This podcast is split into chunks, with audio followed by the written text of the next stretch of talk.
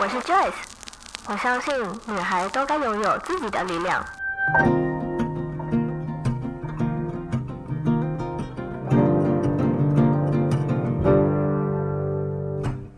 分享让我们彼此之间不再疏远，不管是财务或身心灵成长，身为女孩的我们都该拥有精彩的人生。在这里，跟我一起成长，一起阅读不同的生命典范吧。欢迎你来到一则茶室。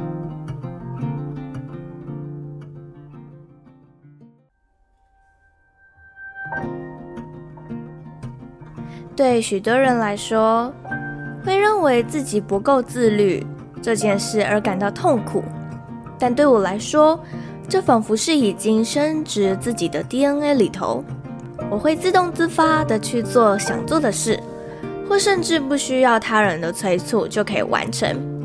也可以很骄傲地在这里跟大家说，我的闹钟从来都没有设超过一个，只要铃声一响，我会二话不说地起床迎接新的一天。那我们到底该如何培养自己的自律呢？今天的这一集节目是之前我在 MixerBox 上面的直播留存。而我就要和你分享五个我认为可以开始练习自己自律的技巧。在开始之前，还是要先和各个厂商招手。厂商，厂商，目前一则茶室的广告还有档期，你可以在下方资讯栏的地方找到联系方式，来信洽谈哦。老样子，我还是要先为这一则故事下一段注解。自律不全都是好事。有时过度自律反而会让生活感到压力大，或是很累。适当的休息也不完全是一件坏事，而是你需要去拿捏这两者其中的平衡。那准备好了吗？我们就开始进到今天的话题吧。接下来呢，我们就要差不多进到我们今天的议题啦，就是自律到底是什么呢？嗯我身边的朋友们啊，他们对我的赞美都是我是一个非常自律的人。我是一个想到什么就会直接去执行，而且是一不做二不休，都会把它做到好的那一种人。那这个是好也不好，因为相对的，我就有一个完美主义，我就觉得说，这件事情我要做了，我就是要做到好，我不会想要中途放弃，或者是我不会想要。呃，当我感到痛苦的时候，我就觉得我不行了，我也不想要再继续。我反而是会，就算痛苦，我还是会把它做到完。像是我可能会规定我每周需要多少的产出内容啊、创作啊，或是我每天要做多少事啊等等的，或者是我可能会想要有好的体态，我就想要自动的去跑去运动、跑去有氧。那对。许多人可能来说会觉得说，这只是嘴上说说而已，或者是有些人也会说，嗯，我明天就要早起去运动，可是可能只维持了三天就结束了，就大家都是三分钟热度嘛，对不对？对于自己没办法自律啊，可能会开始责备自己，或者是批判自己，或者是觉得说，哎呀，反正我三分钟热度嘛。很快就结束了，我觉得不会再继续的。那渐渐的，你就没有办法培养出自己关于自律的这个习惯。那不是每个人都可以像我一样，好像身体已经有内建这种自律系统了，而是需要靠后天的练习跟培养出自己自律的习惯。那自律到底是什么呢？其实自律的意思啊，是一种刻意约束自己的行为。就像，嗯，这种刻意的练习啊，其实是有一点点违反人性的。比如说，好了，因为我们只要是人都不喜欢被约束，对吧？我们都向往着自由啊，你最好不要管我，我想做什么就想去做什么。而且你，你应该不会逼你自己去追剧吧？但是你需要逼自己去运动，诶，有没有觉得这件事情是很吊诡的？因为其实。以人性来说啊，我们比较喜欢去享受、享受物质、享受休闲、享受娱乐。但是对于一些我们需要靠努力去得到的事情，我们就会有点小反抗。那这个时候，我们不去执行，我们可能就摆烂，或就真的不做了。那如果我们去执行了，这就是逼自己去做的一种呃行为。那像是勤奋、努力、自律，这些都是一种违反人性，而且是需要我们有意识的去执行的行为。那回过头来啊，今天的这个主题，我是设定只有懒女人，没有丑女人嘛。那如果线上听众朋友们是三十岁以下的女性的话，我会推荐你们可以去看一本书，叫做。当你又忙又美，何惧患得患失？这本是从女性的自我成长，教会我们应该如何活出自己理想中的生活状态。书中就有提到自律这件事情。我们总以为自律就是一种机械式的坚持，所以我们常常觉得自律好痛苦，好痛苦，对吧？但是这本书啊，告诉我们，自律其实并不痛苦，反而为我们的人生遮挡了许多的苦。因为吃不了熬夜的苦，于是选择了早起；吃不了节食的苦，于是选择锻炼自己的身体；吃不了无趣的苦，于是我们喜欢看书、喜欢追剧、喜欢看电影。当我们了解到这一点之后啊，也就能够把自律当成是一种心甘情愿的投入，心甘情愿了，才能理所当然。理所当然才会义无反顾，而那些我们向往的目标，在走好脚下的每一步路之后，自然你就会达成你所向往的那个目标，而且你也就慢慢的锻炼出自律这个习惯了。其实听到这边，听众朋友们不知道，呃，你们觉得自律还很难吗？其实我有些朋友啊，我跟他们分享了我自己怎么去培养自己自律，跟怎么去坚持自己自律这件事情之后，他们都觉得啊，就是对，我听完了，好像可以去行动，可是我我还是觉得很难呢。嗯、我觉得我自己会失败。可是你有没有想过，你还没做你就先否定自己了，那你当然不会去做啦。其实自律一点都不难。而是你有没有那个决心，想要对自己严格呢？假设说好了，你想要每天只花两百块，那你是不是就要将每分钱都用在刀口上？比如说，两百块你要怎么花？早餐五十块就结束了，那午餐你有可能七十块或八十块解决吗？那你剩下的钱，你要把它花光，还是你要？选择性的不去花它呢？其实花钱这件事情跟审视自己花钱这件事，也是一种培养自律的方式，因为你是有意识的培养不乱花钱的这个习惯。其实我后来啊也有发现说，自律这件事情也是一种觉察，你觉察你自己当下的想法，或觉察每一个你所要嗯、付出的行动。背后真正的意义到底是什么？像我们刚刚拿那个例子好了，嗯、你每天只能花固定的钱。如果你没有这样规定自己的话，你是不是很容易一天就会花超过五百块，或者是更多？在饮食上，在交通上，或甚至你下班的时候，你觉得，哎，看到那个新上市的。光泽型粉底液，那如果你没有这样规定自己，你每天只能花固定的钱的话，你很容易就会透支了。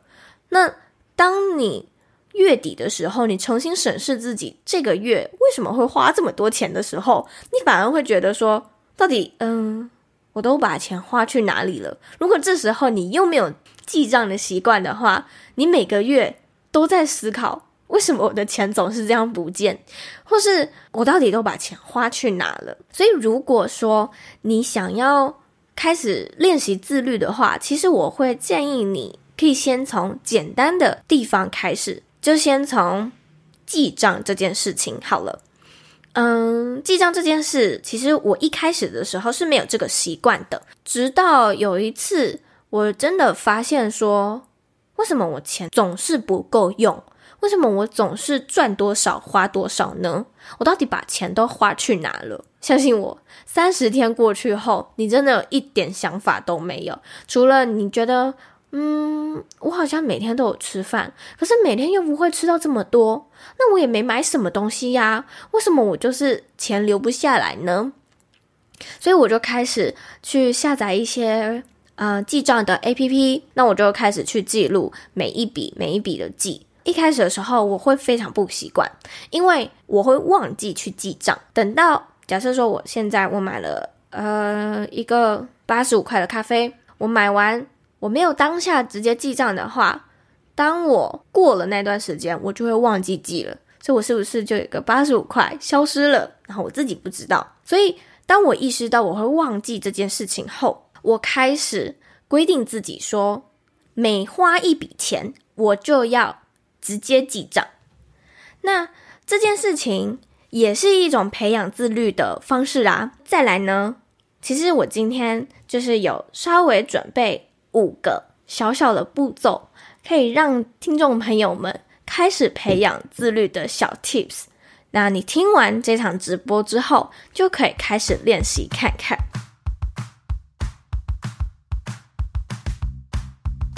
现在就让我们进入一小段的广告时间。你也想要开始建立自己的 Podcast 节目，却不知道该怎么开始吗？网络上的课程比比皆是，却不知道哪一个课程到底适合你。Joyce 有一堂 Podcast 养成班，一次教你所有的问题与烦恼。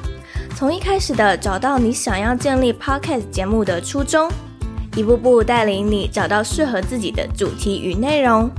不会设计或是不懂设计的你，也可以简单制作出属于自己的节目封面。课程中，我也会教你三种不同的剪辑软体以及使用技巧。不论你是 Windows 系统或是苹果系统的学员，都可以有效的学习。当你学会剪辑，并且录制完第一集之后，就可以开始申请上架自己的节目了。只要五分钟，你的节目就会出现在各大的 Podcast 平台上。世界各地只要收听 Apple Podcast、Google Podcast、Spotify、KKBox 的听众，都可以听到你优质的内容哦。最后，我也会教你如何利用社群媒体替自己的节目曝光，或是如何建立自己的一群铁粉听众群。而这堂课已经更新成二点零版本。如果你对这堂课有兴趣的话，可以在下方资讯栏点击链接，就可以加入课程喽。或是也可以先利用下方的免费课程链接，先行体验课程内容哦。期待在这堂课程里面见到你。那么就回到节目里面吧。第一个呢，就是你可以先设定小目标。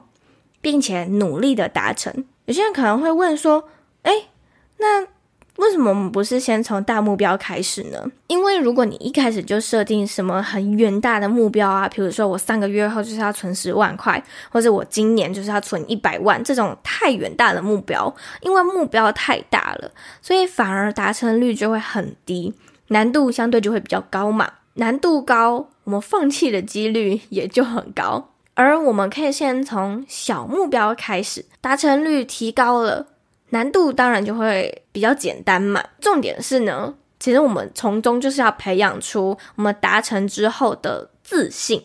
拿我最近在挑战的一个例子好了，其实我这周啊，我从礼拜一开始，每天都挑战五点半起床。我为什么会想要挑战五点半起床？是因为我之前看到许多韩国女生，她们都会在早上五点半的时候起来。那我就想知道，她们这么早起床都可以做些什么啊？跟为什么她们要这么早起床呢？后来我看了很多很多的很多的影片之后，发现原来她们这么早起床，其实是想要趁她们去上班之前有一个大概两到三小时的空档，让她们去读书、冥想，或甚至是从容的去运动。从容的替自己准备一份早餐，看个 TED 演讲，或是可以阅读一本书，写写日记，或者是计划接下来要拍 Vlog 的企划等等的。所以在这两到两个半小时之间，他们可以非常从容的有个 Me Time。对他们来说，这个时间是非常专注的，只与自己相处，与自己对话。看了他们影片之后，我就想说，怎么可能？怎么可能五点半可以做这么多事情？所以我就想，好，那我也来试试看好了。你猜怎么着？我晚上九点的时候就想睡觉了。但是呢，我有发现，就真的跟他们一样，提早起床真的可以做很多很多的事情。像我第一天的时候，我就到我的社区的健身房去跑步，跑了三十分钟，然后回家就洗了澡。洗完澡之后呢，我就去洗衣服、晾衣服、折衣服，还有冥想了三十分钟，还可以看本书，还有替我自己泡一杯咖啡。到早上八点准时出门上班。这让我在上班前呢、其实精神是非常非常好的，因为刚运动完嘛，所以你的情绪是非常的正能量，你会感觉今天真的实在是太美好了。可是呢，当时间走到了早上十点的时候，我突然觉得，嗯，怎么才十点？不是应该要十二点了吗？就我会觉得时间过得也太慢了吧。所以到了下午两点的时候，我觉得怎么才两点？我觉得我应该可以下班了吧？因为我太早起了，所以我的生理时钟自然就觉得说应该这个时间要下班了啊。但其实没有，那反而让我多了这两个半小时，我真的觉得多了很多事情可以去做。是不是有些人就会觉得说，那如果我后来放弃了呢？没有。跟你们说，我坚持到了今天，我还有两天的时间可以去挑战。这其实就是一种自律，因为像我每天早上，呃，我的闹钟是只有设定一个，我没有设那种五分钟后、十分钟后、十五分钟后那种好几个闹钟，没有。我只要闹钟一响，我没有半点迟疑，就是直接离开被窝，然后起床、刷牙、出去运动或冥想。有些人就会觉得说，早上五点半对我来说也太难了吧？那我觉得你可以先从提前一个小时起床看看，其实这一个小时也可以做很多事哦。你不要小看那一个小时，先试着一周就好。你试着七天，就在早上上班之前，假设你九点要出门上班，或者九点要上班，你可能八点就要起床，但试着七点起床看看。你相信我，你一定会感觉神清气爽。再来第二点呢，就是要跟自己说到做到。其实自律就是一种跟自己说到做到，并且要打勾勾的那种约定。就拿我最近都要每天早上起床来说好了。如果我跟自己约定好了，我每天都要五点半起床，但我却在第二天就失败或放弃的话，我可能会有两种想法嘛。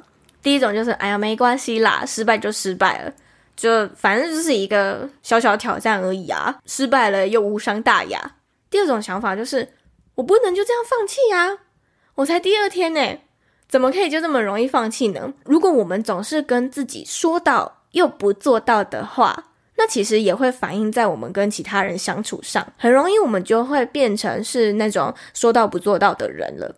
那自己的信用也就会破产啦。你可以尝试看看，在你想要练习自律的小目标上面，一定要跟自己打勾勾约定，说到做到。再来第三个，要培养这个自律的习惯，其实没有任何人是逼你的，你需要自己去逼你自己。当你觉得很痛苦，想要放弃的时候，或是想要自怨自艾的时候，要记得。没有人逼你要去做这件事情，全都是出自于你自愿想去做的。像我们刚刚前面的时候也有提到嘛，能够把自律当成是一种心甘情愿的投入，心甘情愿才能理所当然，理所当然，自然才会义无反顾的去做。所以练习自律呢，其实有很多种方式，不一定是提前一个小时起床，例如也可以是一周看一本书，或者是每天跑步三十分钟。这些都是可以锻炼自律的方式。当你想要放弃的时候，你就是要记得告诉自己，这些全部都是你自愿要去做的。而你本来就是要靠逼迫自己的方式，才能来训练跟锻炼自己的自律能力，不是吗？第四点呢，就是尽可能的消除那些会干扰你的事物。如果你替自己设定的目标是每个月存下五千块，好了。那你就要排除的干扰就是网购，或者是会想要让你购物相关的一切事物，假设说删掉你手机里面的购物 APP，或者是对那些商品的广告点击，我不想看到这则广告。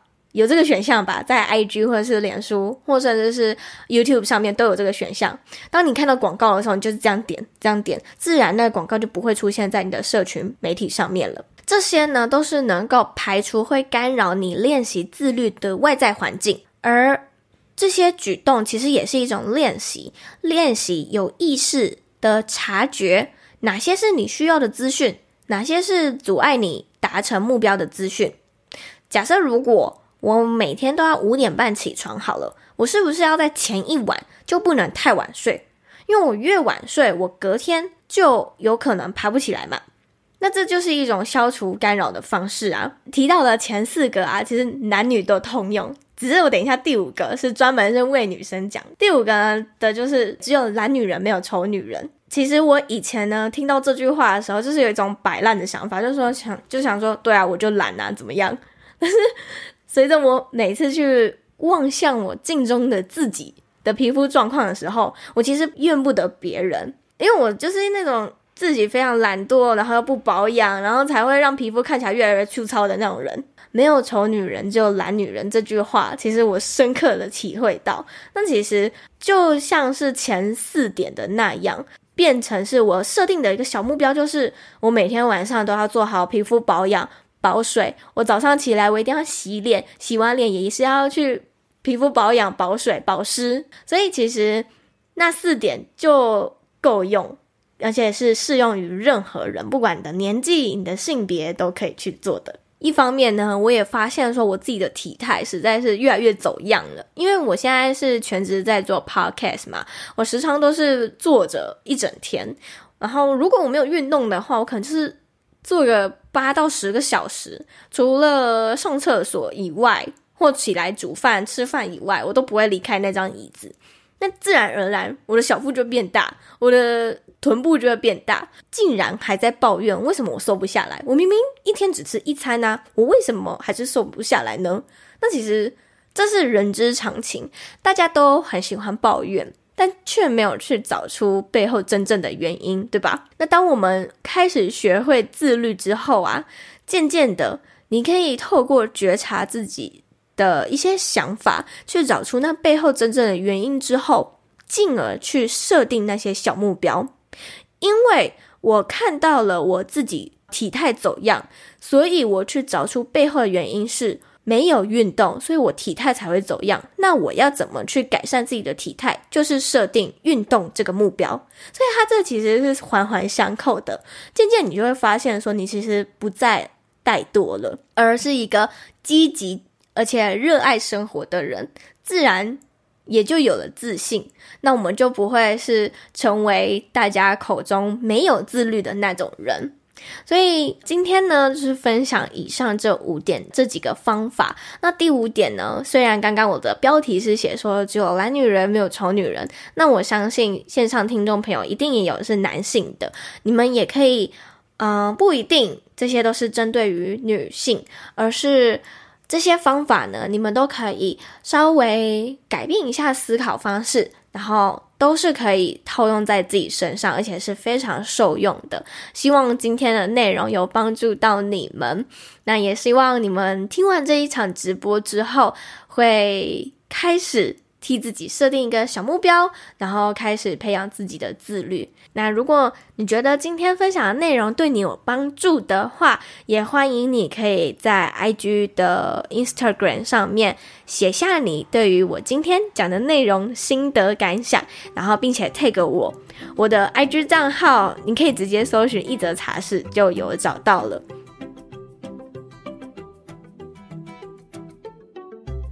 听完今天的节目，你是不是也觉得自律并没有想象中那么难呢？或是你是不是已经开始着手思考自己要练习自律的第一个小目标是什么了呢？也欢迎你可以将你的小目标分享在自己的 Instagram 现实动态上写下来，并且 tag 我，让我知道这一集的节目对你有帮助。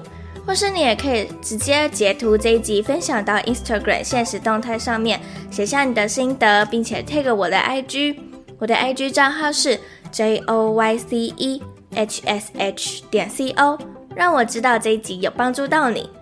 或是也可以帮我们在 Apple Podcast First Story 上面打新评分留言，写下你还希望 Joyce 制作什么样的内容。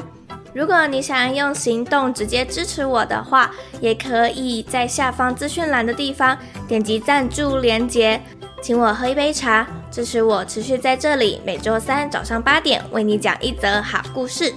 那么就下周三再见喽，拜拜。